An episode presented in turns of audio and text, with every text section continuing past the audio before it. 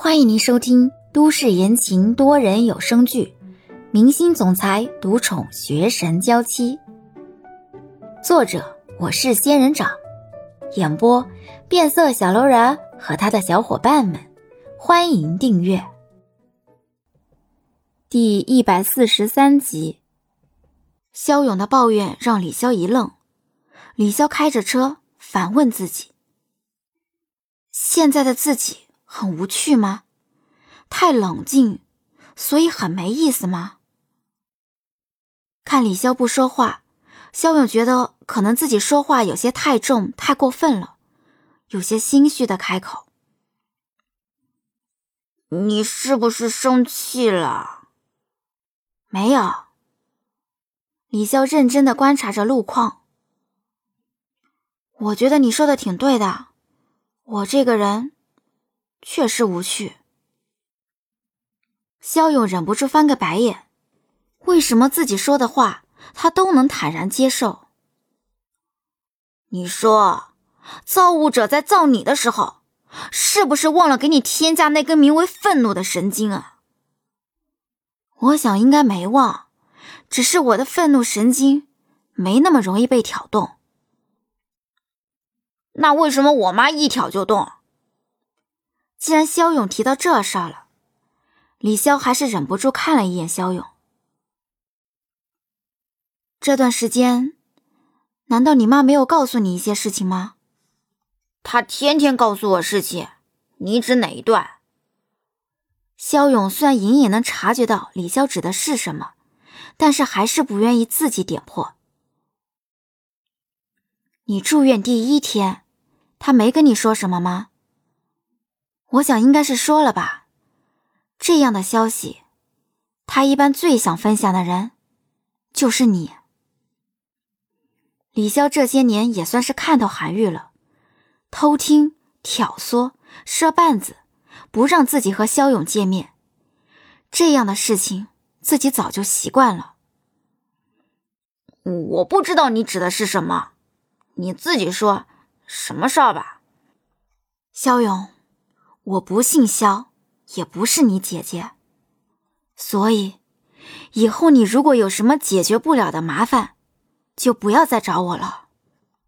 我跟你一点血缘关系都没有，没有管你的权利，也没有帮你解决麻烦的义务。肖勇坐在副驾上，看着回家的路。所以，你这是打算跟我断绝姐弟关系，老死不相往来了？我想，你妈也不会愿意让我跟你来往的。你管他干什么？你就说，你烦不烦我，讨不讨厌我找你吧。既然他都这么烦你了，你还顾虑他的感受干什么？李潇有些错愕的瞥了一眼发火的肖勇。你这可不像一个孝顺的儿子该说的话。那你刚才的话像一个好姐姐该说的话吗？你这几次帮我，就是因为我们有血缘关系。现在没血缘关系了，就要当不认识我吗？你这个人怎么那么刻薄寡义啊？李潇更错愕的看了一眼肖勇，看来他是真的知道了自己和他没血缘关系的事情，早就知道了这件事，可是还是领着同学带着礼物来见自己。相对于自己知道这件事之后所展现出来的逃避，肖勇却表现出了男孩子该有的特性，那就是勇往直前。你不介意我不是你姐姐这件事啊？是不是又有什么关系？哼，本少爷没你那些小肚鸡肠的想法，所以你以后别想跟我撇清关系。开着车的李潇嘴角微微上扬了一些，似乎是宽心不少。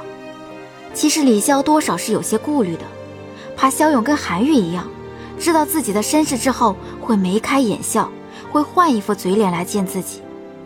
对韩愈没什么好印象，可是这段时间以来，李潇渐渐的也算接受了这个弟弟的存在。不想接受的时候接受了，接受之后，反而发现真不是姐弟。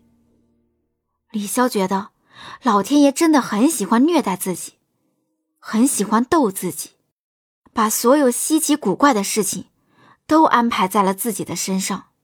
在距离萧家有一小段距离的位置，李潇停了车。肖勇，谢谢你。谢我什么？肖勇在一旁一边解开安全带，一边问道：“谢谢你还把我当姐姐。”肖勇一愣，解开安全带，推了推车门，关车门的时候，弯腰看了一眼李潇，这才开口：“以后不许躲着我。”说完，肖勇关上车门，往肖家跑去。李潇微微一笑，这才调转车头离开了。送张良和肖勇回家之后，李潇也开车回了家，把车放入车库里之后。李潇上楼开门回家之后，却在开门时发现自家门口的地上放着一张红色的邀请函。李潇关门之后捡起来，看着上面的设宴地点和设宴时间以及设宴人，这才想起欧星辰早就跟自己提到过的小 boss 要邀请剧组的事情。至于送请帖的人是谁，李潇也不知道。估计自己去送人的时候，对方正巧来了。坐到书桌前，李潇这才看到被自己遗忘在桌子上的手机。划开解锁，看到四个未接来电，全都是同一个人。李潇看着上面提示的赵旭的名字，这才回拨了过去。电话嘟嘟嘟的响了几声之后，赵旭才接听：“喂，大忙人。”想见你一面真难呀，也不是很难，只是你来的不巧而已。请柬我收到了，那你会来的吧？我不去也没什么影响吧？李潇心里还是有些迟疑，那样的场合自己没有熟人，去了该有多难受。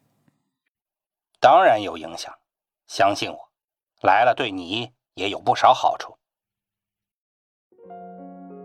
本集已播讲完毕，感谢您的收听。